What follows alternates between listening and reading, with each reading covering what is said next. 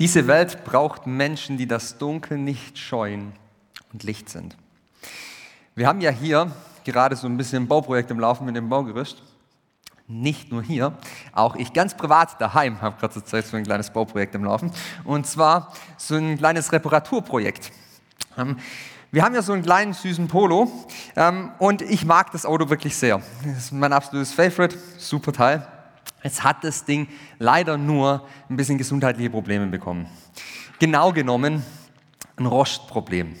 Und äh, ich habe lang genug weggeschaut, ähm, um zu erreichen, dass es nicht nur rostet, sondern äh, auch durchrostet. Es hat Löcher gegeben und ähm, die Fachkundigen wissen, wenn ein Auto Löcher hat, dann kommt es nicht mehr durch den TÜV. Also, ich als alter Schwabe, hm, da müssen wir was machen. Was tun wir? Ach komm, das kriegen wir selber hin, das tun wir schweißen. Also, Auto aufgebockt und losgelegt. Schutzgasschweißgerät ausgepackt und los geht die wilde Fahrt. Ich konnte das zum Glück so ein bisschen. Ähm, ein paar Videos angeschaut und es hat tatsächlich relativ gut funktioniert. Jetzt bin ich da am Montag und im Auto gelegen und musste so ein bisschen an die Predigt heute denken und dachte, das, was wir als Auftrag in dieser Welt haben, dass wir Christen zu tun haben, ist gar nicht so arg viel anders wie das, was ich da beim Schweißen mache. Beim Schweißen wird extreme Hitze erzeugt durch einen Lichtbogen und dadurch werden zwei Metalle miteinander verbunden, die davor nicht verbunden waren. Jetzt ist es so, dass Gott den Wunsch auf dem Herz hat, mit Menschen in Verbindung zu treten, in Verbindung zu kommen und uns den Auftrag gegeben hat, genau das zu tun. Menschen in Verbindung mit ihm zu bringen, ihn in die Welt hinauszutragen, dass Menschen von ihm hören und in eine Beziehung zu ihm kommen können. Warum wünscht sich das Gott? Weil er genau weiß, dass es nichts Besseres, nichts Besseres für uns Menschen gibt, als mit ihm in Beziehung zu sein. Er liebt uns und er will unser Glück und unsere Erfüllung und er weiß, das gibt es bei mir. Jetzt ist es beim Schweißen ja so, dass man nicht einfach drauf loslegen kann. Man muss sich genau anschauen, habe ich dann gelernt, genau anschauen, welche, welchen Untergrund hat man da. Wie dick ist das Material, was ich eigentlich miteinander verbinden will ähm, und wie gut funktioniert das. Wenn man da einfach nur drauf losbrennt, dann ist die Hitze so stark, dass das, dass das Blech sofort durchbrennt und hat einfach nur ein Loch und ist gar nichts verbunden.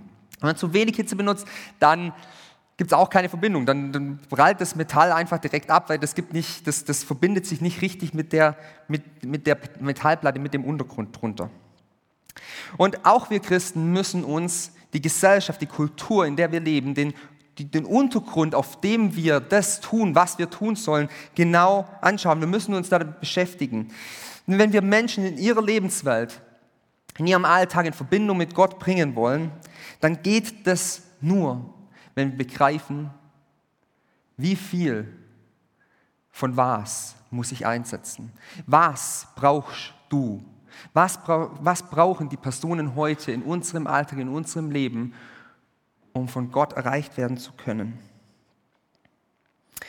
Und wir begegnen manchmal Christen, die richtig viel Feuer haben, die so richtig drauf loslöten.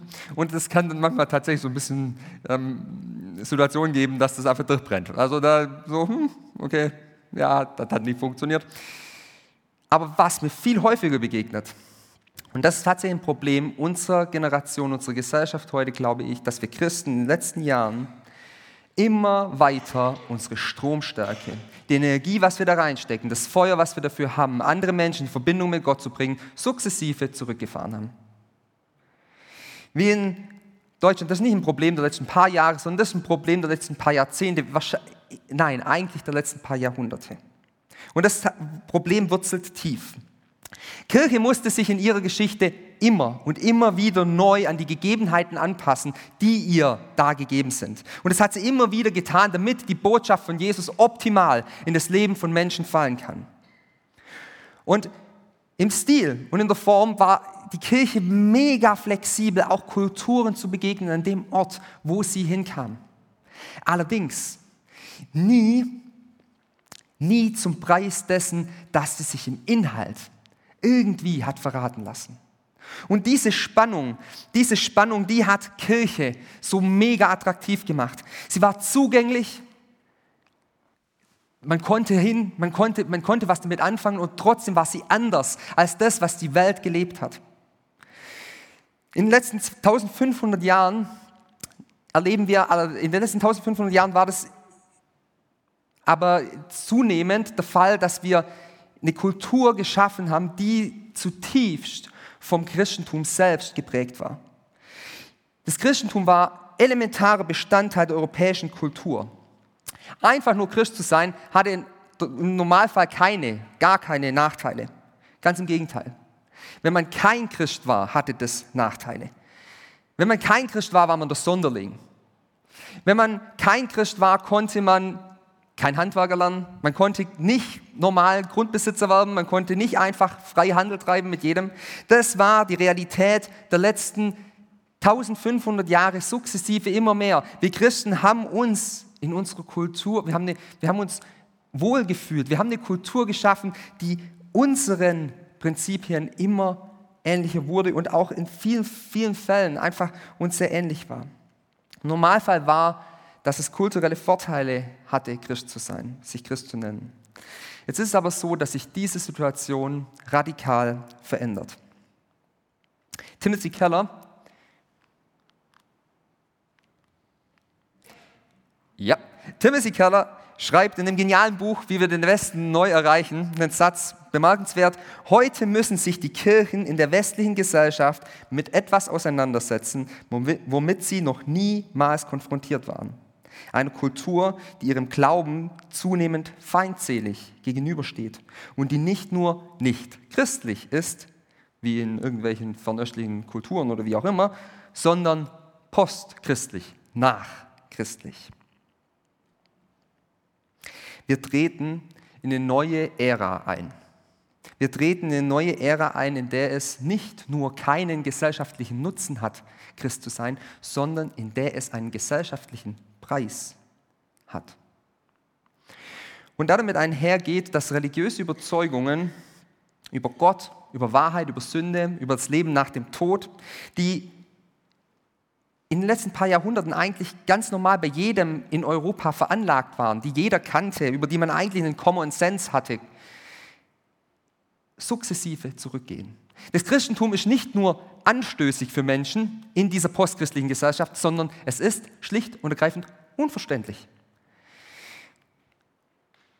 Das Spannende ist, dass die frühe Kirche, dass die frühe Kirche in den ersten paar Jahrhunderten ebenfalls eine Kultur begegnet ist, die ihr zutiefst feindselig gegenüberstand, die ihr feindlich gesinnt war. Und genau in dieser Zeit, in den ersten vier Jahrhunderten der Kirchengeschichte, in den ersten vier Jahrhunderten nach Jesus, gab es die effektivste Zeit der missionarischen Bewegung. Das war die effektivste missionarische Zeit. Gerade in dieser Zeit, wo das Christentum einer Kultur gegenüberstand, die feindlich gesinnt war, war eine effektive eine fruchtbare missionarische Zeit.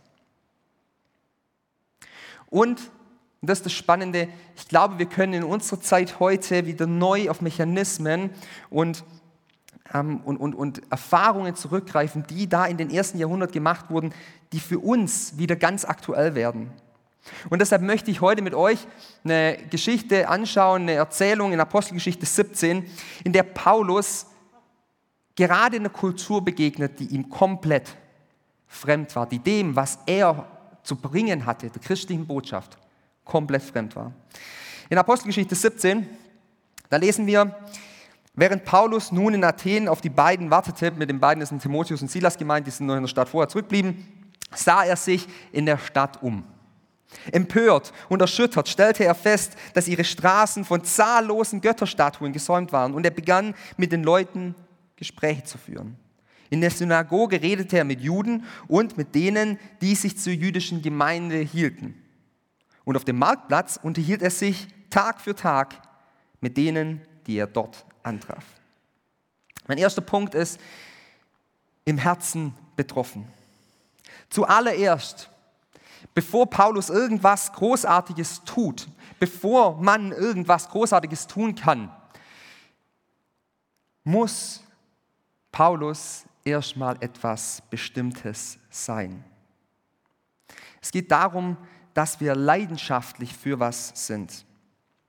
Um was mir geht, ist das Gefühl, was hier beschrieben wird, was, wird, was, Paulus, was Paulus in sich empfindet, als er in diese Stadt geht, also der in dieser Stadt unterwegs ist. Und manche denken, dass dieses Gefühl so, was, so ein innerer Groll ist, so ein tiefer Zorn, der Paulus da überkommt. Wow, was für Idioten. Das stimmt aber nicht. Paulus Reaktion ist nicht einfach Zorn. Das ist was viel Tieferes. Wenn man das Wort hier nimmt, ähm, dann müsste man das eigentlich übersetzen mit sein Geist geriet in ihm in Erregung. Sein Geist ergrimmte in ihm. Das ist ein altes Wort, aber das ist wichtig an der Stelle, weil dieser Ausdruck, sein Geist ergrimmte in ihm, in der Septuaginta, also in der griechischen Form des Alten Testaments, ganz häufig vorkommt in Verbindung mit Gott selbst. Wenn es darum geht, welches Gefühl Gott hat, wenn er auf sein Volk blickt, wenn er auf Menschen blickt, die fremden Göttern nachlaufen, die fremde Götter anbeten. Und genau dieses Gefühl hat Paulus in Athen. Wenn sich Menschen von Gott abwenden, dann erschüttert, ergrimmt, dann, dann empört das Gottes Inneres. Wenn sich Menschen von Gott abwenden, ergrimmt es sein Herz, weil diese Menschen ihr Herz an Dinge hängen, von denen er weiß, dass es ihnen am Ende keine Erfüllung gibt. Keine Erfüllung gibt. Wenn Menschen auf eigene Wege gehen, dann löst es in Gott Eifersucht aus. Man liest in der Bibel an dieser Stelle, es wird häufig übersetzt als ein Eifern Gottes. Ähm, und ich glaube, jedem, jedem von uns, egal ob man schon 30 Jahre Christ ist oder sich gerade an das Thema Christsein so ein bisschen rantastet, ist diese Vorstellung von einem Gott, der eifersüchtig ist, so ein bisschen, so ein bisschen fremd. Das ist ein bisschen seltsam. Ein Gott, der eifersüchtig ist? Und wir kennen zwei Formen von Eifersucht. Und wir denken sofort an die negative. Die, die, die, diese Art von Eifersucht, die Neid ist, dass wir Menschen beneiden um was, was, was sie haben. Um was, was sie in ihrem Leben haben und was ich, was ich haben will. Ne, was ich gerne von ihnen hätte. Aber es gibt auch eine positive Form von Eifersucht. Und die ist sehr gut und ist sehr wichtig. Und zwar die Eifersucht, die man empfindet. Ich möchte es an dem Beispiel, wenn, wenn sich jemand in meine Ehe hineindrängen würde, wenn sich jemand in die, in, in, die Beziehung zu Sophie, zwischen Sophie und mich hineindrängen würde, in unsere Liebe, dann wäre es wichtig, es wäre gut, wenn jeweils der andere eifersüchtig wird. Wenn er eifersüchtig besorgt wird um die Liebe, die da bedroht wird. Wer wirklich liebt, der wird eifersüchtig, wenn das bedroht ist, was er liebt. Und Gottes Eifersucht, Gott ist eifersüchtig besorgt um unsere Liebe, um unsere Liebesbeziehung mit ihm, seine Beziehung zu uns und unsere Beziehung zu ihm. Das ist nicht irgendwie komisch, sondern das ist tiefster Ausdruck echter Liebe. Alles andere wäre Gleichgültigkeit. Alles andere wäre Gleichgültigkeit im Final. Das ist Liebe. Wenn sich da jemand abwendet. Und es tut Gott nicht einfach umsonst. Gott tut es, weil er sagen will, ich will, dass du dein Herz an mich hängst, weil das wird für dich die größte Freude sein. Das wird das Beste sein, was dir im Leben passieren kann. Wenn du dein Herz an mich hängst wenn wir in Beziehung sind. Und diese, dieser Mix aus leidenschaftlicher Eifersucht und, und mitfühlender Liebe, das ist das, was, das ist das Gefühl, was Paulus hier an den Tag legt, als er durch Athen geht. Das ist das Gefühl, das, er inner, das ihn im Innersten tief bewegt.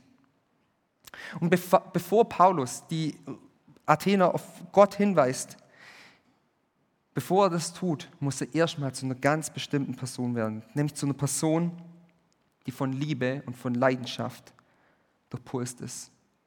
Sein Herz muss in dieser Weise beschaffen sein.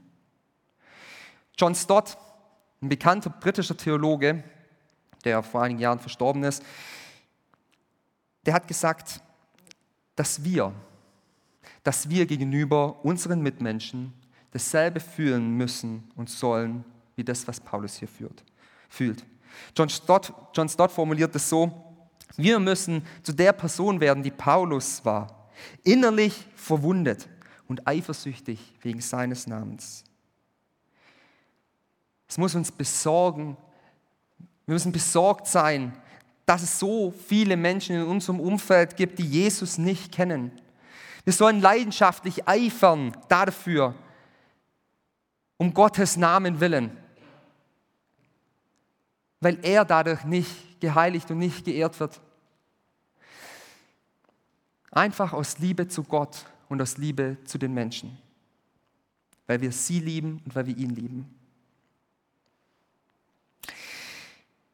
Jetzt möchte ich anschauen, was, was, was für Auswirkungen hat das und was, wie, wie, könnte das, wie können wir das konkret umsetzen, wenn wir diese Herzenshaltung entwickeln, diese echte Herzenshaltung, die Paulus hier hat.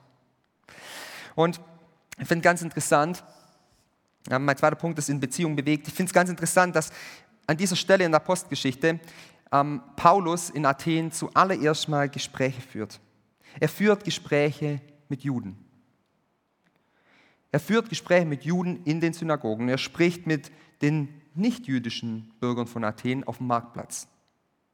Paulus schaut sich mit offenen Augen in dieser Stadt um, weil er verstehen will, wie diese Athener ticken. Er will verstehen, was sie ausmacht, wo die Anknüpfungspunkte sind, wo er hin kann, weil es ihn dazu treibt. Wisst ihr, Paulus, der stellt sich hier nicht auf den Marktplatz er läuft nicht durch Athen oder in die Synagoge und hält irgendwelche lang vorbereiteten Reden. Da steht nicht, dass er predigt, sondern Paulus geht dahin und er schwätzt, auf Schwäbisch gesagt, einfach mal mit den Leuten, die da so sind. Er führt Gespräche.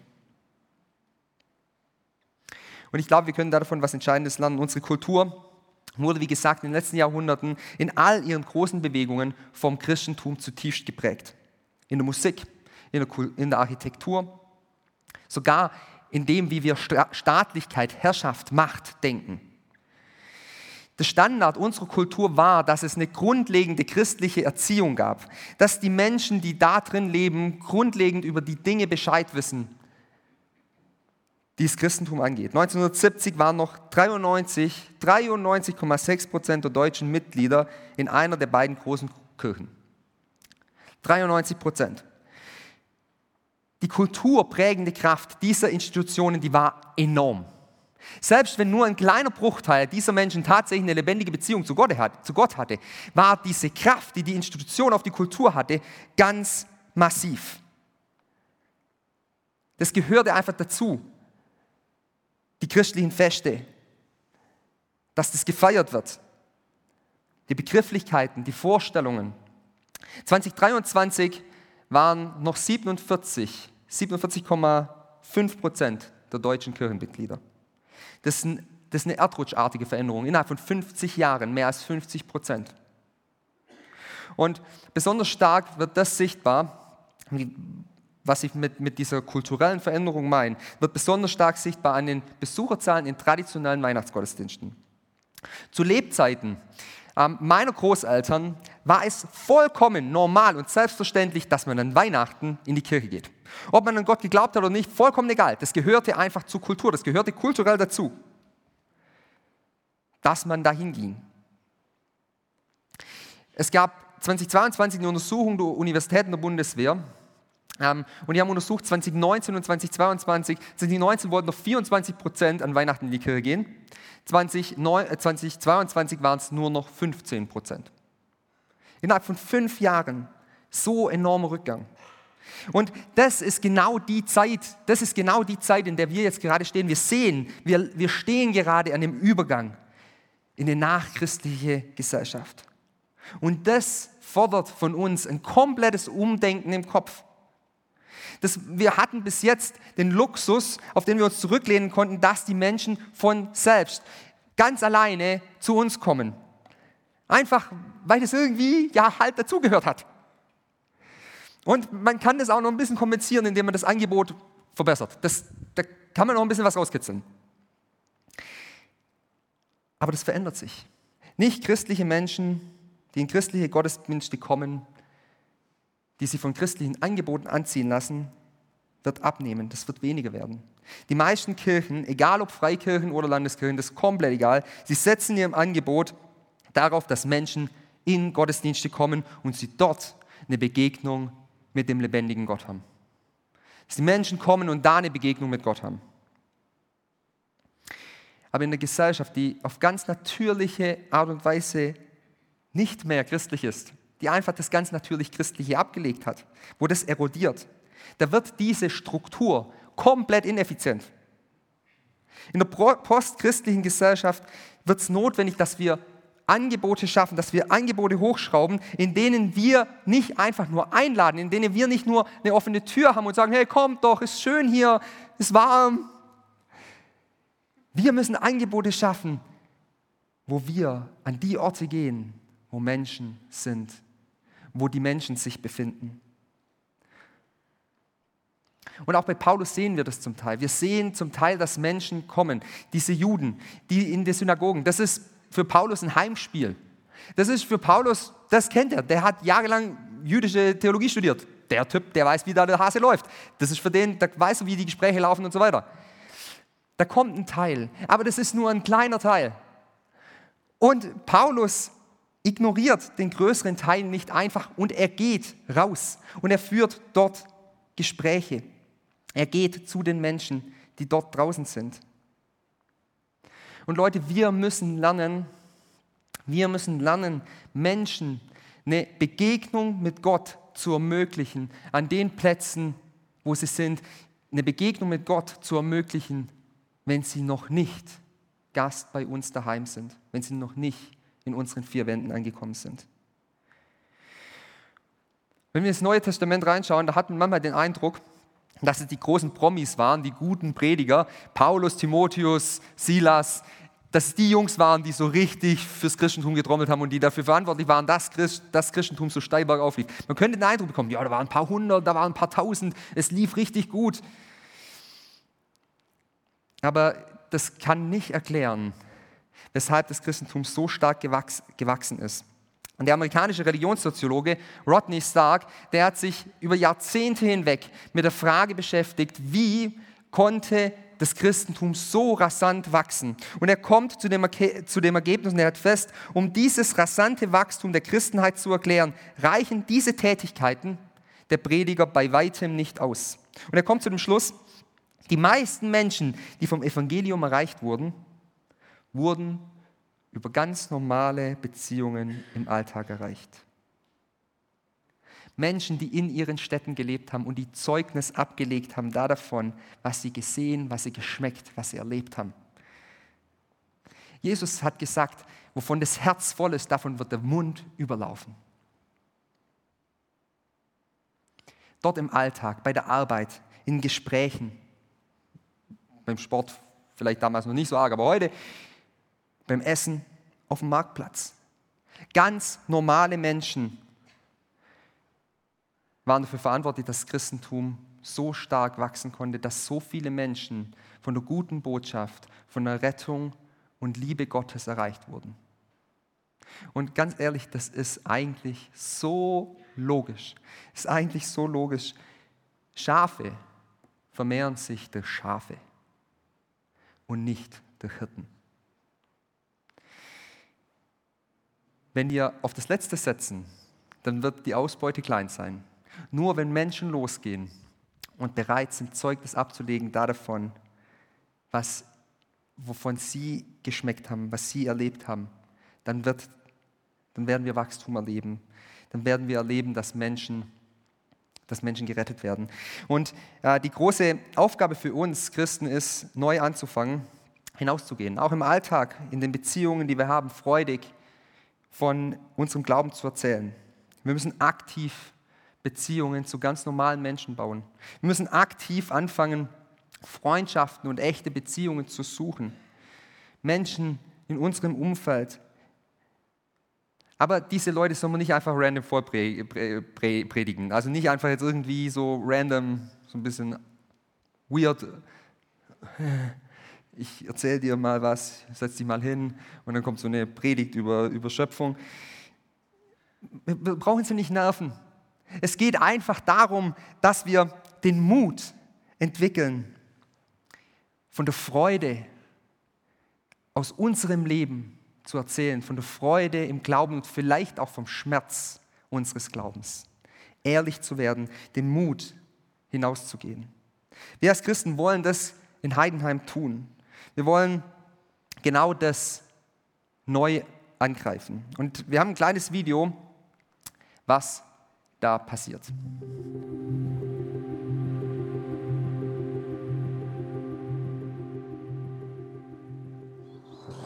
Hallo, ich bin die Martina und ich bin zusammen mit meinem Mann Frank und oft auch mit meiner Familie hier im Hochberg in der Jungschararbeit einmal die Woche, ähm, schon über ein paar Jahre.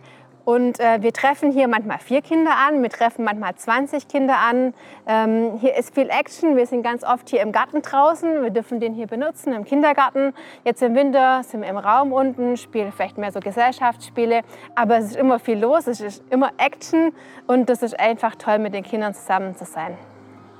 Ja, ich finde es auch mega, mega cool, Gemeinschaft zu pflegen mit den Kindern, Teil von ihrem Leben zu sein, äh, mitzubekommen, was bei den Kids läuft, bei den Jugendlichen läuft. Einfach ein offenes Ohr für sie zu haben, weil ich glaube, ganz viele Kinder wünschen sich einfach, dass man sie wahrnimmt, dass man ihnen zuhört. Und es ist einfach so, so cool, ähm, da einfach mitzubekommen, was bei, was bei ihnen abgeht, was ihnen wichtig ist. Äh, und ihnen natürlich auch was mitzugeben. Mitzugeben, dass sie wertvoll sind, dass sie geliebt sind, ähm, dass sie richtig, richtig cool sind. Und dann auch irgendwie die Veränderungen bei den Kids zu sehen. Ich bin jetzt schon zehn Jahre dabei und teilweise sind die Kids immer noch da.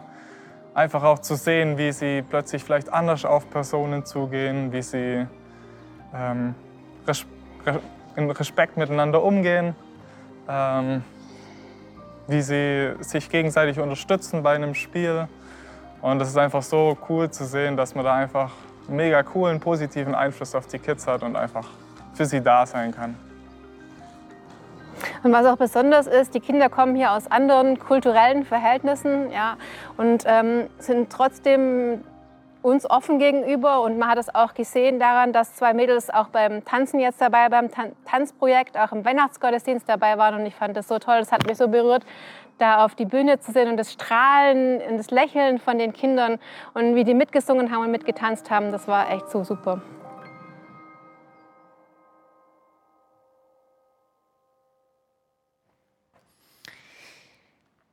Es geht nicht nur um unsere Nachbarn in der Straße, um die Menschen, die wir in unserem Alltag kennen. Auch wir als Gemeinde müssen lernen, unsere Augen aufzumachen für unsere Nachbarn, für die, die um uns herum sind. Unseren Fokus darauf legen, auch ihnen Jesus zu verkündigen. Und das wollen wir in diesem Jahr ganz konkret tun. Wir wollen in diesem Jahr sichtbar werden in dieser Stadt. Und am 13. Juli, da soll es einen Tag geben, ähm, wo wir in die Stadt hineingehen, wo wir in der Stadt aktiv werden als ganze Gemeinde. Nicht nur irgendwie eine kleine Gruppe, sondern wo wir als Gemeinde sichtbar sein wollen in dieser Stadt und anfangen wollen, dort draußen was zu leben. Von dem, was wir hier drinnen gesehen und gespürt haben und erlebt haben. Vielleicht kommt bei dir der Gedanke auf, ähm, wenn du das so hörst, auch oh, Evangelisation, heute ist es doch so viel schwieriger, über Gott zu reden. Sagst du vielleicht, ah, heute ist es doch so viel schwieriger, über Gott zu reden als damals. Damals war das nur einfach. Da haben die ganzen Leute sowieso an Gott geglaubt irgendwie. Da war das nicht so, so seltsam, wenn ich gesagt habe, ich glaube an einen Gott, der in meinem Leben aktiv ist, der mich hört und der was von mir will. Und da musste ich ein bisschen schmunzeln, als ich hier weitergelesen habe, weil in Vers 18, da heißt es, einige Philosophen aber, Epikureer und Stoiker stritten mit ihm und einige von ihnen sprachen, was will dieser Schwätzer sagen? Was Paulus hier auf dem Areopag passiert, das ist genau in, in Athen passiert, das ist genau das Gleiche, was immer der Minderheit passiert, wenn sie eine andere Meinung ist wie die Mehrheit. Er, Paulus, dieser hochgebildete, hochstudierte Mensch, er kommt dahin und als was bezeichnet sie ihn? Als Dummschwätzer, als Wortglauber, als jemand, der eigentlich gar keine Ahnung hat. Er wird zutiefst beleidigt. Und wisst ihr von wem?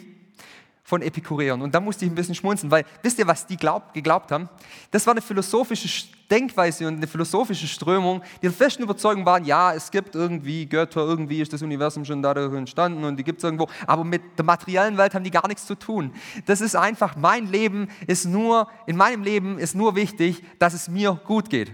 Das ist die Sichtweise, die diese Menschen, die Paulus so verhöhnt haben, gehabt haben. Dass es so im Leben nur darum geht, einfach Leid zu vermeiden, möglichst gut wegzukommen, möglichst viel Freude zu haben. Und ganz ehrlich, ich entdecke da relativ starke Parallelen zu dem, wie Menschen heute denken. Ich weiß, wie es euch geht, aber das ist nicht so neu, dass, wir, dass es Menschen heute gibt, die denken, äh, irgendwie, Gott, es ist doch nur wichtig, was es, wie es mir hier und jetzt geht. Meine Familie, mein Leben im Hier und Jetzt. Das ist nicht so neu. Und es kann uns Mut machen, weil Paulus hat es trotzdem getan. Egal in welcher Zeit für Jesus einzustehen war, immer herausfordernd. Ein echter Nachfolger Jesus zu sein, hatte immer einen großen Preis. Aber, und das ist das Entscheidende, Paulus war tief verwundet und leidenschaftlich dafür, dass Jesus und diese Menschen in Verbindung kommen. Das war das Herz der Christen, die trotzdem losgezogen sind, die sich der Herausforderung gestellt haben und gesagt haben, nee, ich verstecke mich nicht, ich gehe da raus und ich erzähle es ihnen, weil es die Wahrheit ist, weil es die Wahrheit ist, die über alle Zeit steht. Wir sind berufen, dazu Hinweisschilder auf Jesus zu sein. Und ich habe hier mal ein Hinweisschild mitgebracht. Ich weiß nicht genau, ob es jemand von euch lesen kann. Ich kann es nicht. ich kann es nicht. Es ist ganz schön. Also wenn man es so anguckt, hat schon irgendwas. Aber helfen, in welche Richtung das jetzt geht, tut es mir nicht. Und wir Christen, wir können schon auch solche Art Hinweisschilder sein. Wir können solche Hinweisschilder sein, die, die da rumstehen und die man sieht, aber die einfach in einer ganz anderen Kultur zu Hause sind, die in einer Sprache sprechen, die niemand versteht, die in einer, in einer Form auftreten, dass es niemand irgendwie was bringt.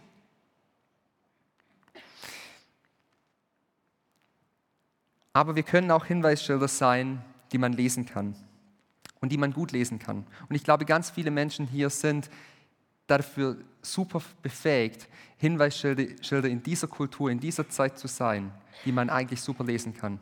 Aber es gibt noch ein anderes Problem. Wenn ich ein Hinweisschild aufstelle und das irgendwo in eine Ecke stelle, wenn ich das hinter die Bühne stelle oder irgendwo da in die Sakristei, dann kann es niemand sehen. Ein Hinweisschild, das niemand sehen kann, ist komplett umsonst. Nur wenn man es lesen kann, wenn es Menschen gibt, die drauf schauen können, bringt es was. Es ist ein sinnvolles Hinweisschild auf Jesus. Und ich möchte dich herausfordern, möchte dich herausfordern, dir in deinem Umfeld in diesem Jahr zwei Personen zu suchen, für die du ein Hinweisschild wirst. Ein Hinweisschild auf Jesus.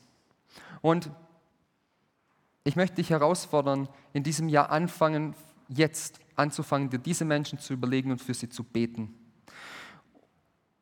Und bleib da dabei aber nicht stehen, sondern such dir diese zwei Menschen und nimm dir vor, am Ende des Jahres habe ich mit ihnen mindestens einmal über den Glauben gesprochen. Am Ende vom Jahr habe ich sie mindestens einmal eingeladen, mitzukommen.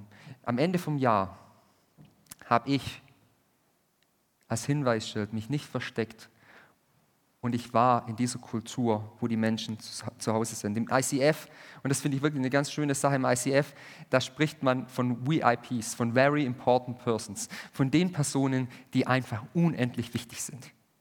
Und das sind genau diese Menschen. Diese Menschen, die da vielleicht jetzt in deinem Kopf sind, die Jesus nicht kennen und die aber laufend auf unserem Herz brennen, für die wir diese Leidenschaft, diese leidenschaftliche Liebe haben. Und ich weiß nicht genau, vielleicht, vielleicht geht es dir so, dass du auch mal schon mal diese leidenschaftliche Liebe hattest. Dass du denkst, ah ja, Paulus, hm, doch, das ist nicht nur irgendwas. Es geht hier nicht einfach nur um irgendwie eine nette, neue theologische Herausforderung, die ich hier irgendwie rauspredigen will. Es geht um die Essenz von Christsein. Es geht um das Elementare, dass wir Jesus leidenschaftlich lieben und dass wir die Menschen leidenschaftlich lieben. Und das kann in uns nur eine Verletztheit hervorrufen. Und wenn es das nicht tut, dann muss es uns zu bedenken geben. Dann muss es uns als Gemeinde, dann muss es dir zu bedenken geben. Bin ich Paulus, der durch Athen läuft und die Menschen sieht und innerlich und, und innerlich spürt, dass, dass mein Geist, dass sich da was erkrimmt, dass da was nicht stimmt. Dietrich Bonhoeffer hat mal gesagt, Kirche ist nur Kirche, wenn sie für andere da ist. Kirche hatte niemals den Auftrag, möglichst bequem zu sein. Wenn sie bequem ist, ist es wunderschön und dann können wir uns alle darüber freuen. Aber Kirche zu sein bedeutet, in der Sendung Gottes zu stehen und, im Auf und in seinem Auftrag, in diesem Auftrag in der Welt zu leben. Kirche ist nur dann Kirche, wenn sie den Blick nach außen gerichtet hat und für andere da ist. Und wir wollen jetzt einsteigen in ein Lobpreislied. Ähm, da heißt es im Chorus, ähm, Holy, there is no one like you. There is none beside you. Kannst du mal kurz den Text reinmachen? Können, ihr, äh, können alle mitlesen. Open up my eyes in wonder. Und dann kommt der letzte Teil und der ist nicht ganz unentscheidend.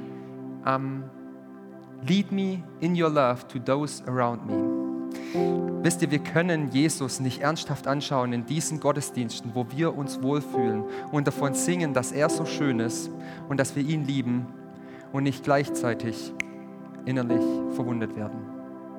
Lass uns das singen und lass es uns in unser Herz hineinsingen. Jesus, ich will das. Ich will dich anschauen, aber ich will da dabei nicht stehen bleiben. Sondern ich will, ich will Paulus werden. Ich will mich auf den Weg machen, dass ich bereit bin, auch in Herausforderungen zu treten.